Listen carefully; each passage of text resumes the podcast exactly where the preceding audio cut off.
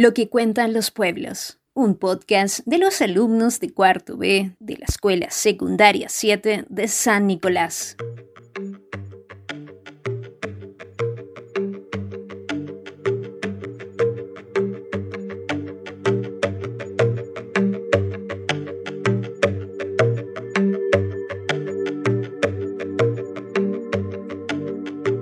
El cuerpo de la rebelión zapatista es, es indígena, el corazón de su rebelión es el de la dignidad de todos los excluidos que en el mundo en contra del poder. Cuentos del subcomandante Marcos.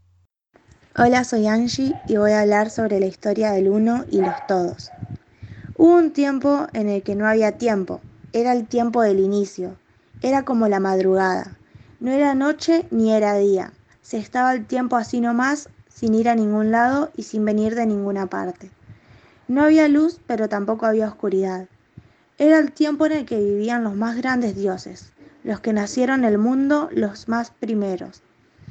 Dicen los más viejos de nuestros viejos que esos primeros dioses eran siete y que cada uno era dos.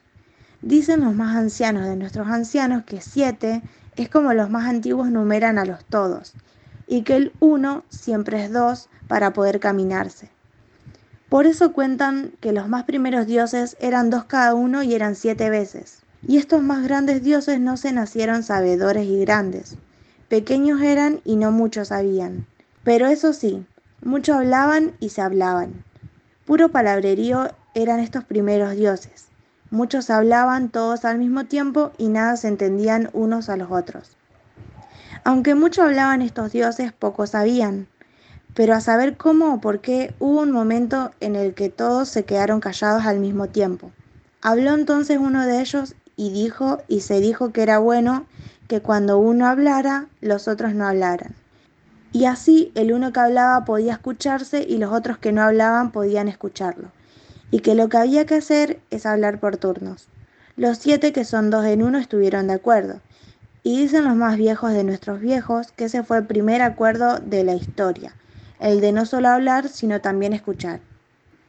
Miraron los dioses los rincones de esa madrugada en que todavía no había ni día, ni noche, ni mundo, ni hombres, ni mujeres, ni animales, ni cosas. Miraron y se dieron cuenta de que todos los pedacitos de esa madrugada hablaban verdades y que uno solo no podía escuchar todos los rincones. Así que se dividieron el trabajo de escuchar a la madrugada y así pudieron aprender todo lo que el mundo de entonces, que no era mundo todavía, tenía para enseñarles. Y así vieron los más primeros dioses que el uno es necesario, que es necesario para aprender y para trabajar y para vivir y para amar. Pero vieron también que el uno no es suficiente.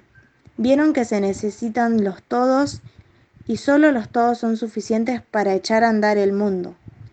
Y así fue como se hicieron buenos sabedores los primeros dioses, los más grandes, los que nacieron el mundo. Se supieron hablar y escuchar los dioses estos, y sabedores eran, no porque supieran muchas cosas o porque supieran mucho de una cosa, sino porque se entendieron que el uno y los todos son necesarios y suficientes.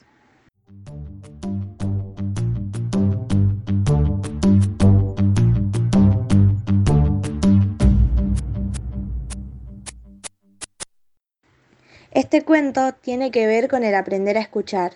Cada Dios debe saber hablar y escuchar, no solamente hablar y escucharse entre ellos, sino también a todas las personas del mundo. Y para eso es necesario que todos los dioses hablen y escuchen. Por eso el cuento se titula Los unos y los todos. Podemos vincular el cuento con la actividad de escucha que ha llevado a cabo el EZLN de las demandas de los campesinos pero también el hecho de que el EZLN junto con otros campesinos e indígenas se hacen escuchar y dialogan con el gobierno para llegar a acuerdos. Este cuento es un mito porque narra una explicación divina de la existencia y el orden del todo. Los grandes dioses fueron quienes nacieron el mundo. El mito se presenta como modelo moral que marca las normas de comportamiento del pueblo. En el cuento se puede ver que los dioses se pusieron de acuerdo en que se hable por turnos, así todos pueden hablar y también escuchar. Y su tiempo es anterior a la historia. Era un tiempo en el que no había tiempo, el tiempo del inicio.